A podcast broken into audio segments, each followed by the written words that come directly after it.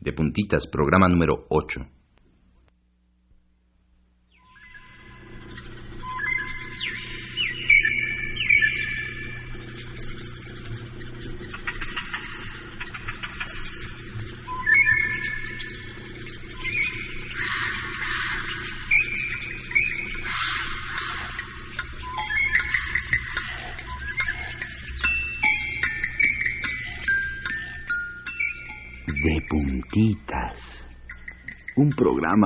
Despiertes ay, y te estires y te talles los ojos con nosotros.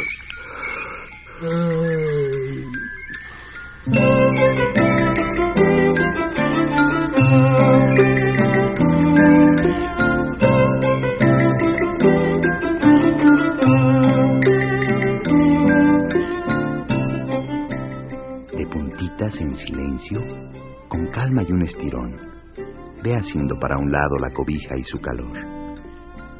De puntitas por mi casa se paseaba un ratón. No me despierten a gritos.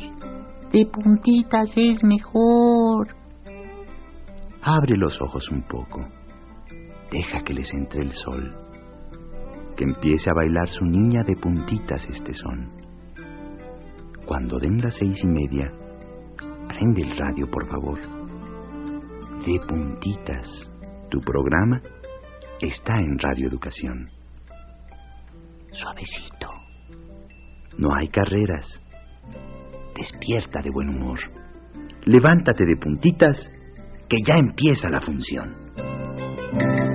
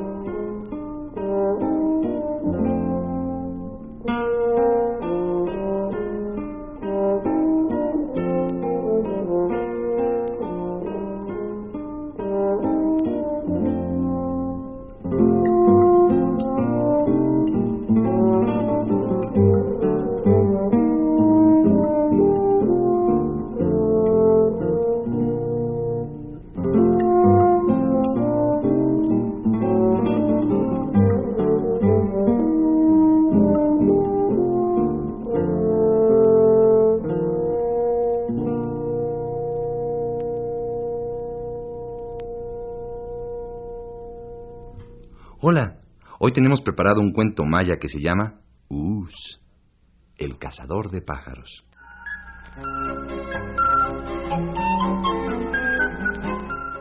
Había una vez un niño llamado Us, al que le gustaba mucho cazar pájaros. Una mañana, en vez de ir a la escuela, se fue a tirar pájaros. Logró escaparse sin que su madre se diera cuenta y llegó hasta la salida del pueblo. Al llegar al monte, vio un hermoso pájaro con plumaje de varios colores. Se acercó con cuidado hasta donde estaba. Cuando llegó a una distancia, desde donde podía alcanzarlo con su resortera, el pájaro voló y voló a posarse un poco más adelante. Nuevamente se acercó Us con cuidado para matarlo. Cuando lo tuvo de nuevo a tiro, el ave volvió a volar y se posó más adelante. Nuevamente se acercó Us, con cuidado para matarlo. Cuando lo tuvo de nuevo a tiro, el ave volvió a volar y se posó más adelante. Por tercera vez se acercó Us al pajarito y cuando iba a tirar el ave levantó el vuelo y se posó más adelante. De esta manera fue siguiendo al pájaro, alejándose mucho del pueblo. Y finalmente el pájaro no volvió a posarse y Us ya no pudo verlo. Cuando quiso regresar, Us no encontró el camino de su casa. Estaba perdido, pues había caminado sin rumbo. No sabía ni dónde estaba. Al verse perdido comenzó a llorar, y más cuando empezó a ocultarse el sol y a caer la noche. Sintió mucho miedo, lloraba a gritos. Un hombre que pasaba por ahí oyó los gritos del niño y fue a buscarlo, llamándolo hasta que lo encontró. Enseguida lo llevó a su casa. Al llegar también sus padres lloraban porque lo habían buscado en vano. Por eso, Us ya no volvió a matar pájaros. Al contrario, aprendió a quererlos a todos les decía que no mataran pájaros, porque son muy bonitos, porque son inofensivos.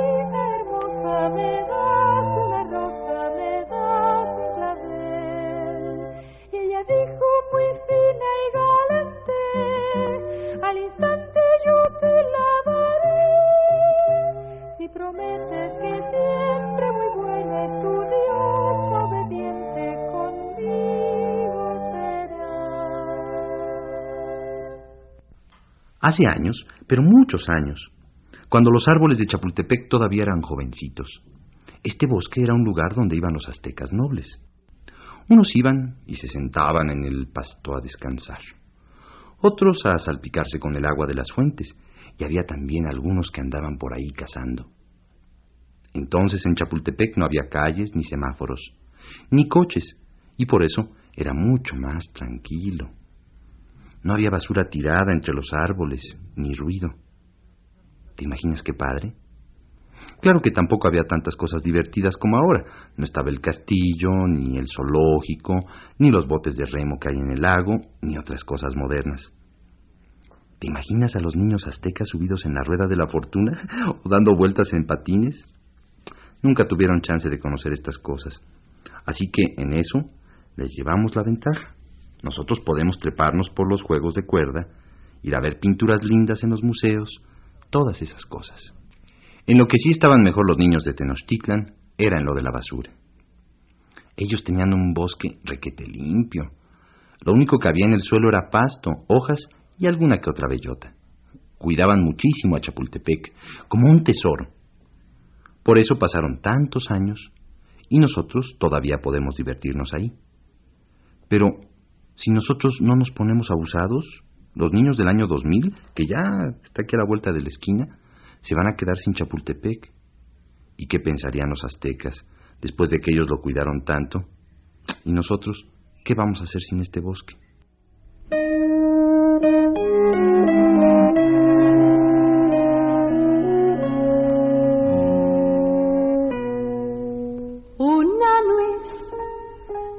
Hay adentro de una nuez que podemos ver cuando está cerrada.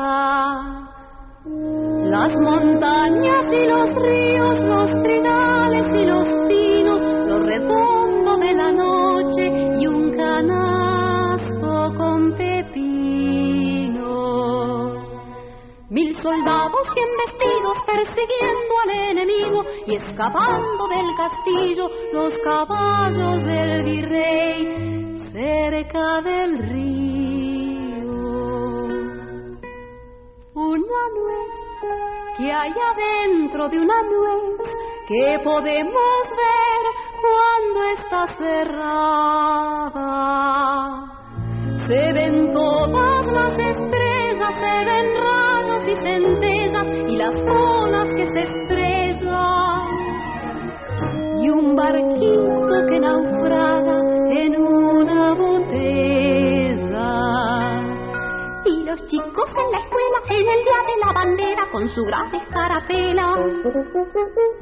Y se ve al amanecer una monja en bicicleta y una vaca en camiseta.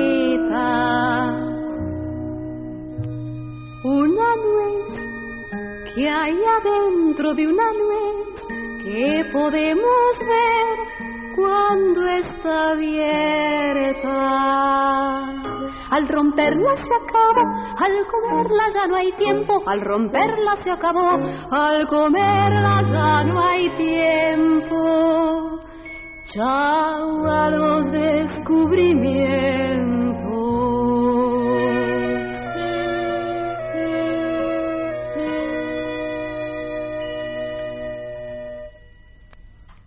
Ti te gusta el plátano? Mmm, es una fruta riquísima y con una envoltura muy buena que lo protege del polvo y de la mugre.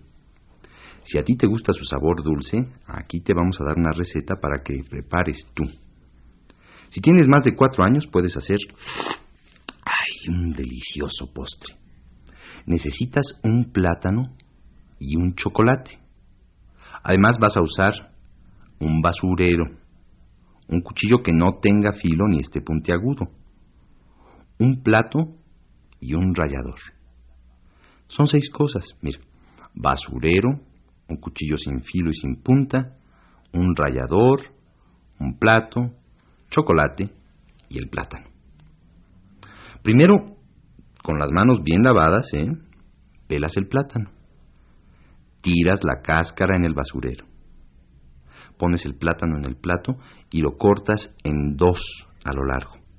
O sea, para donde van las rayitas del plátano. Ya que tienes las dos mitades, vas a rayar el chocolate. Si no tienes rallador o no sabes usarlo, pídele a tu mamá que te preste un pelador de verduras y haz tiritas de chocolate.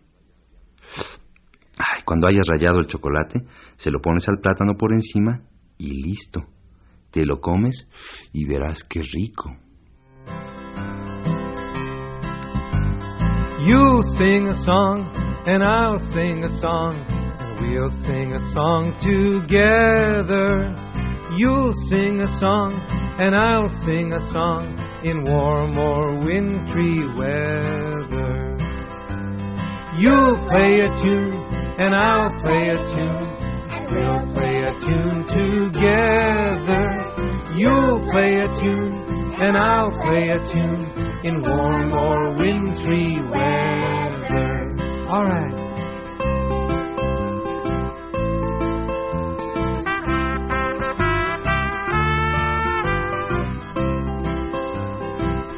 Mm-hmm.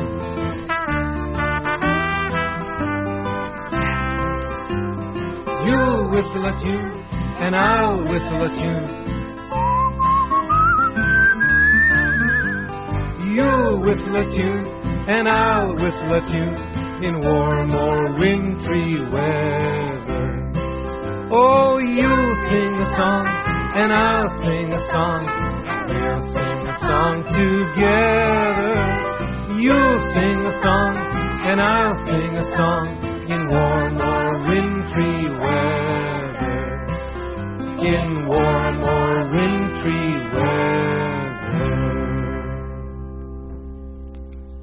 ¿Has jugado alguna vez el juego de los olores? Mm. Si no lo has jugado, te pierdes de algo entretenido y muy fácil de hacer, fíjate. Es un juego barato con el que tú te diviertes el doble, planeándolo primero y jugándolo después. Necesitas cuatro, cinco, seis, o bueno, los botes que quieras, pero que sean todos iguales. Puedes usar latas del mismo tamaño y forrarlas de un papel de color. Lo importante es que sean iguales por fuera y que no sean transparentes. Bueno, ya que tengas tus botes todos iguales, consíguete cosas de diferentes olores para ponerlas. En uno, Puedes poner una cáscara de naranja, en otro jabón de pastilla, en otro un poquito de algo que hayan cocinado en tu casa, y así hasta que todos tengan algo que se distinga por su olor. Lo importante es que huela bastante. Ya que los tengas ocupados con algo, llamas a tus amigos y sin decirles lo que hay dentro de los botes, les explicas el juego.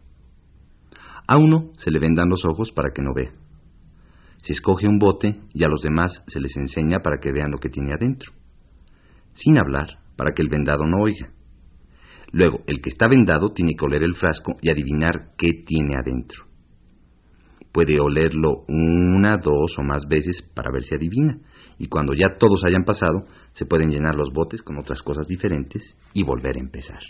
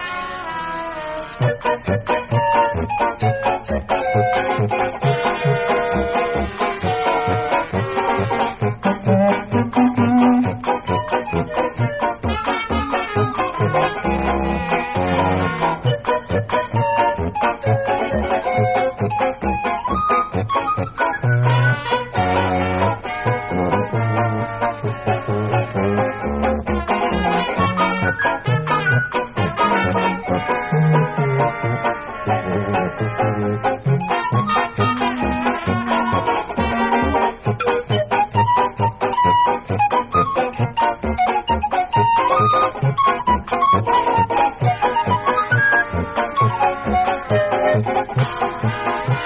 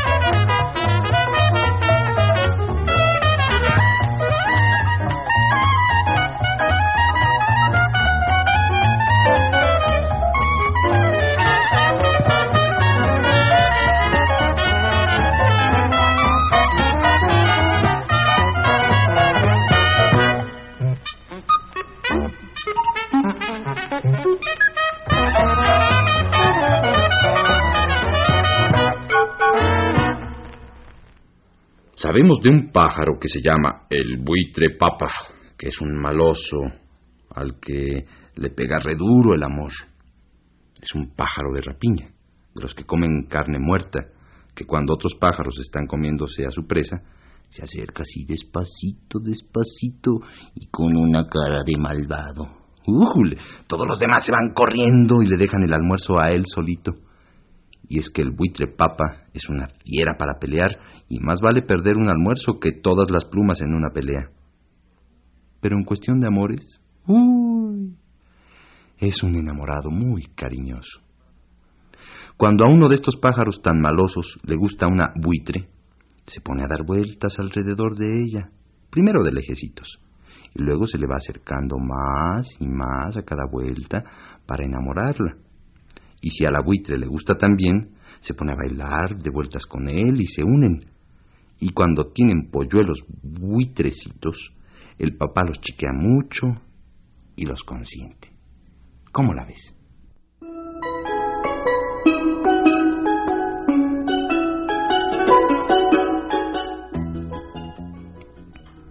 Ahí viene el buitre papa, el terror de la rapiña, el que come carne dura cual si fuera dulce piña. Interrumpan su comida, buitres, águilas y halcones, si no quieren verse llenos de golpes y moretones. Vuela, vuela, buitre papa, cuéntale a la concurrencia que en cuestión de amoríos nadie iguala tu presencia.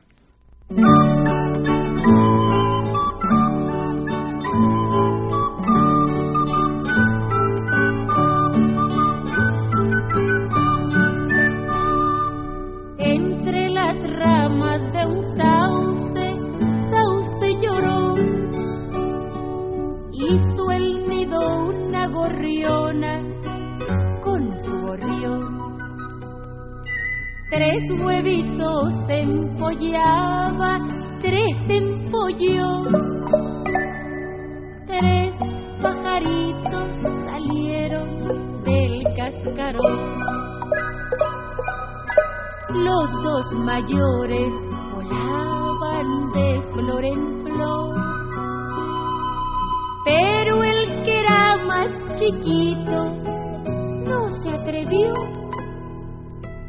Los dos mayores tocaban el guitarrón, pero el que era pequeñito nunca aprendió. Doña Gorriona le dijo a don Gorrión, este gorrioncito chico, qué mal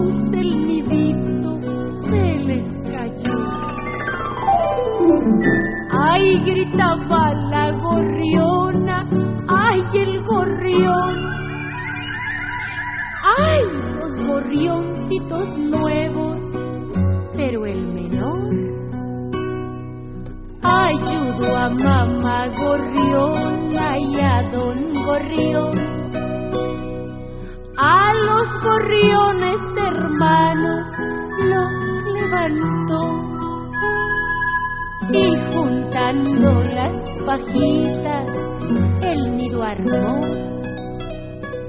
Lo llevó arriba del sauce, sauce lloró.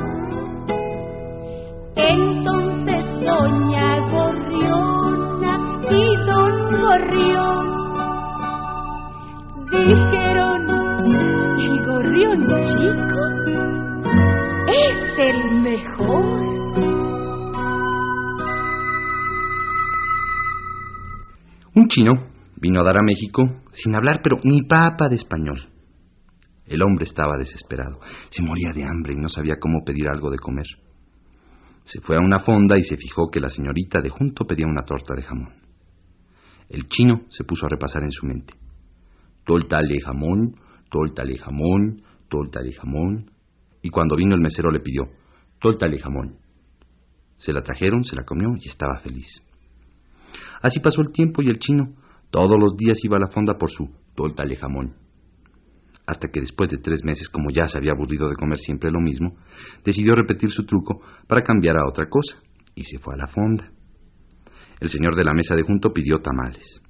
Tamales, tamales, repetía el chino en su cabeza, muy feliz porque al fin iba a probar algo distinto. ¿Y qué va usted a pedir? le preguntó el mesero. Tamales, le contestó muy serio el chino. El mesero se quedó con una duda y le preguntó, ¿rojos, verdes, con rajas, sin rajas, dulces o oaxaqueños? Al pobre chino se le fue su alegría hasta el suelo. Agarrándose la cabeza y ya casi para llorar le dijo al mesero, ¡Torta de jamón!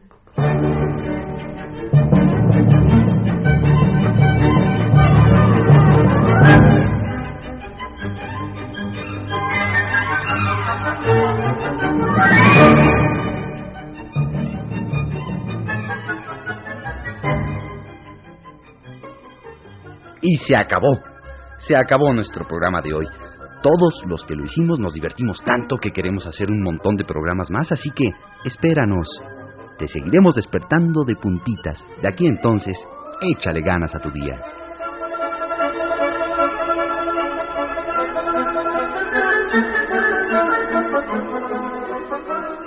Estrena esta mañana nuevecita y bailale que ya nos vamos.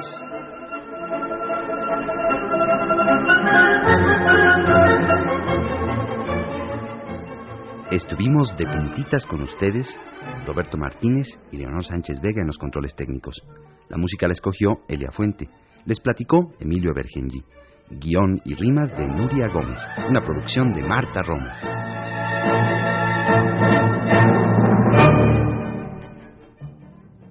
¿Y qué dijeron? ¿Esto ya se acabó? No, no, no, no, no. Un último bailecito.